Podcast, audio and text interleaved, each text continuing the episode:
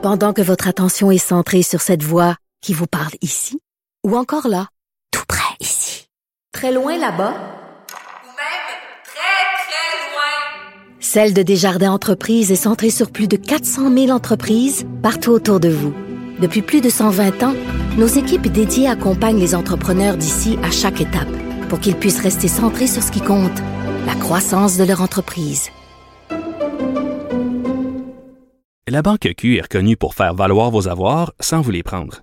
Mais quand vous pensez à votre premier compte bancaire, tu sais, dans le temps à l'école, vous faisiez vos dépôts avec vos scènes dans la petite enveloppe. Hmm, C'était bien beau. Mais avec le temps, ce vieux compte-là vous a coûté des milliers de dollars en frais, puis vous ne faites pas une scène d'intérêt. Avec la Banque Q, vous obtenez des intérêts élevés et aucun frais sur vos services bancaires courants. Autrement dit, ça fait pas mal plus de scènes dans votre enveloppe, ça. Banque Q. Faites valoir vos avoirs. Visitez banqueq.ca pour en savoir plus. Il connaît tous les dessous de la politique. Chef du bureau d'enquête de l'Assemblée nationale. Antoine Robitaille. Là-haut sur la colline. Là-haut sur la colline. Cube Radio. Bon mardi à tous. Aujourd'hui, à l'émission, on reçoit André Lamontagne, ministre de l'Agriculture, qui a fait adopter une nouvelle loi sur les produits alimentaires, laquelle permet, entre autres, la création d'abattoirs de proximité. Ensuite, en balado, l'historien Frédéric Bastien nous parle du 40e anniversaire d'un jugement clé de la Cour suprême du Canada, le renvoi sur le rapatriement de la Constitution, où la perte du droit de veto du Québec sur les changements constitutionnels a été officialisée. Monsieur Bastien estime que ce jugement pourrait être invalidé 40 ans plus tard en raison de violations de principes fondamentaux comme la séparation des pouvoirs et l'indépendance de la justice. Mais d'abord, mais d'abord, c'est l'heure de notre rencontre quotidienne avec Rémi Nadeau. Cube Radio. Les rencontres de l'heure. Rémi Nadeau et Antoine Robitaille. La rencontre Nadeau-Robitaille. Bonjour Rémi Nadeau. Bonjour Antoine. Chef de bureau parlementaire à l'Assemblée nationale pour le journal et le journal. Parlons maintenant de la troisième dose. Euh, il y a eu un- une longue conférence de presse sur ce sujet-là. Euh, tout le monde euh, peut-il être comme Joe Biden et se faire donner euh, un petit rappel? Pas tout le monde, sauf que euh, les, euh, ceux qui sont en résidence pour personnes âgées, les RPA, les CHSLD, c'est 220 000 personnes qui auront droit à la troisième dose on- qu'on veut administrer d'ici la fin octobre dans, ces eaux-là.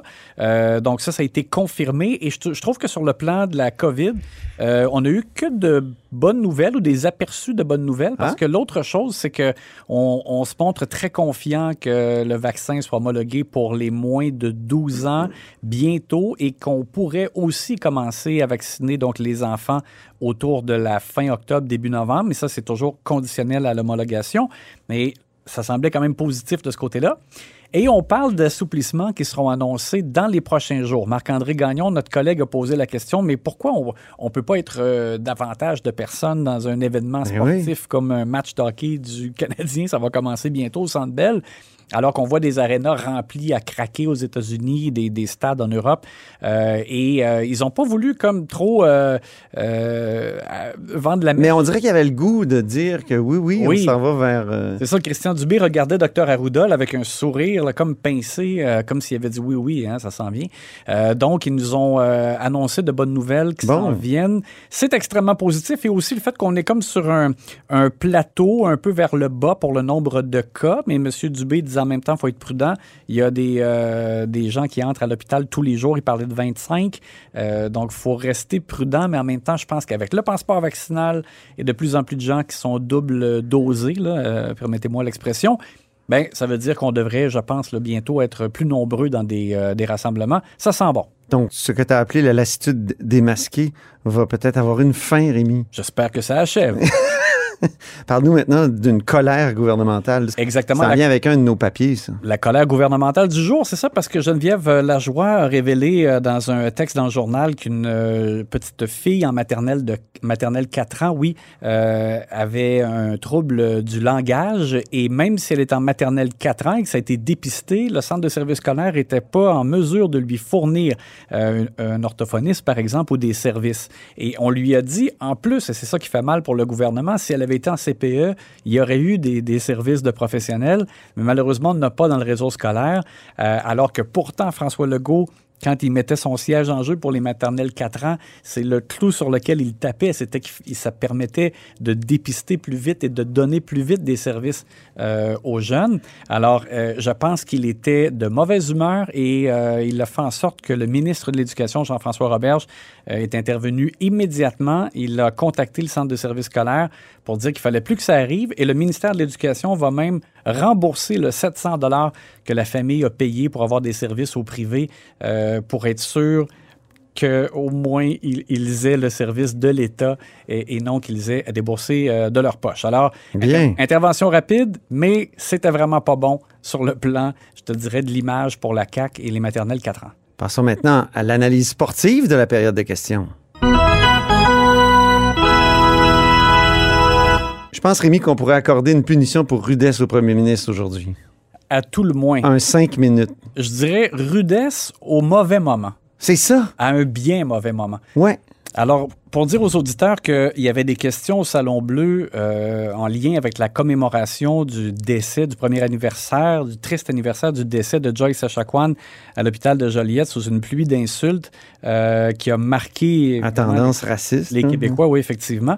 Et euh, M. Legault est allé d'une contre-attaque très rude à l'endroit du député libéral Greg Kelly.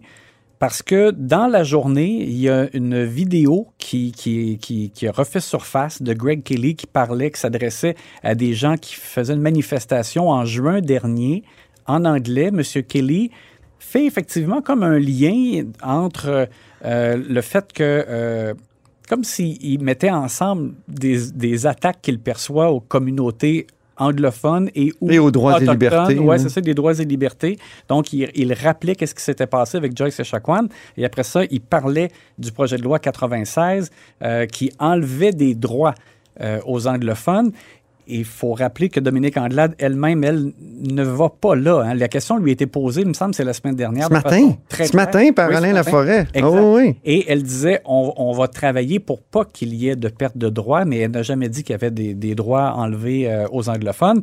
Euh, alors, M. Legault, pas content de ça, euh, se lève et euh, donc attaque Greg Kelly. Commence par dire quand même, il, Il est, d'accord avec le il est pas contre le principe de Joyce là, Exact. ce qui est un principe assez simple, c'est que les communautés autochtones doivent avoir droit, ont droit en fait au même niveau de service que le reste de la population, ce qui me semble aller de soi. Ben, c'est ça, sans discrimination. Ça. Mais après ça, donc, il assène le coup euh, à Greg Kelly en montant le ton, tu sais, puis là, ça devient donc un, un climat d'affrontement. André Fortin se lève pour dire c'est inacceptable, le leader euh, de l'opposition officielle, pour dire que c'est inacceptable il, il lui demande de retirer ses paroles. c'est ça, de profiter de ce moment-là pour faire une attaque politique.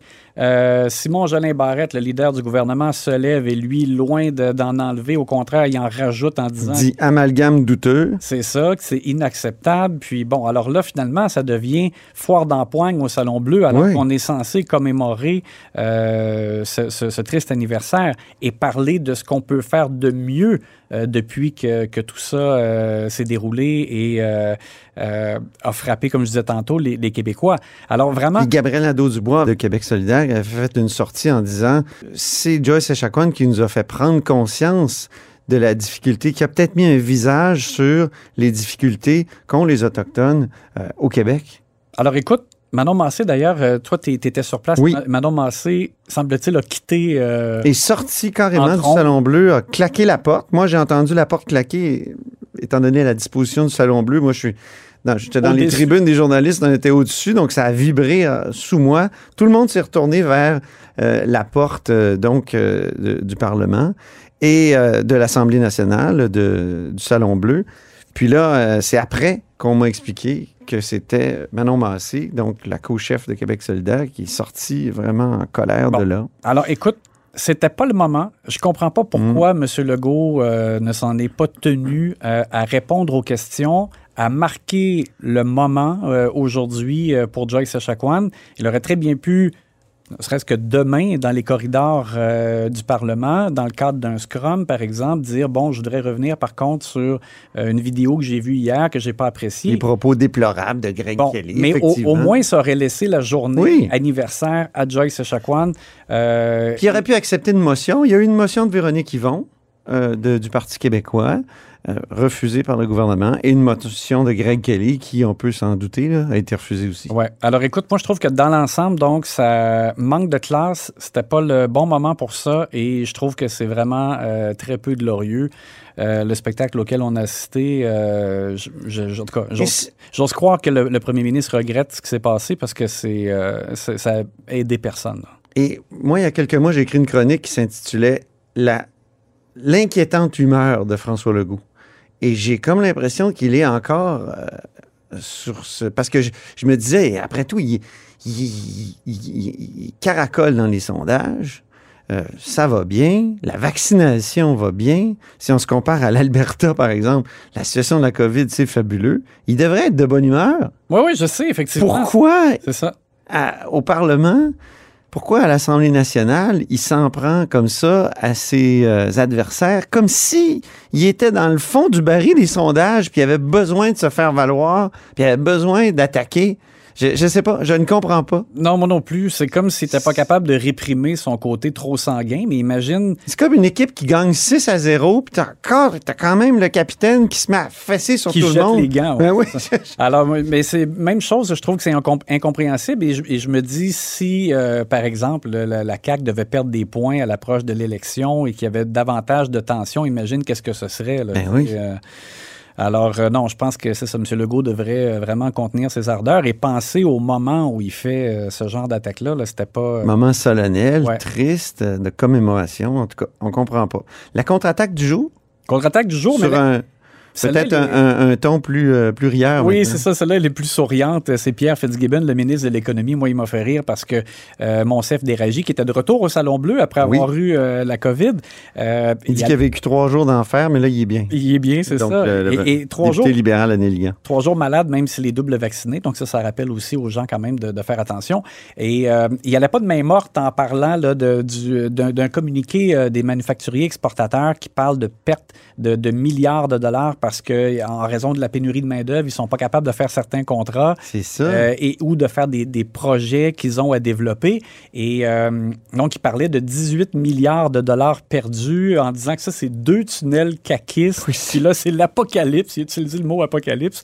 Alors, c'était particulier. Et, et M. Fitzgibbon, à un moment donné, a réagi parce que Monsef Déragi a dit Est-ce que vous êtes le, le club école de Québec solidaire?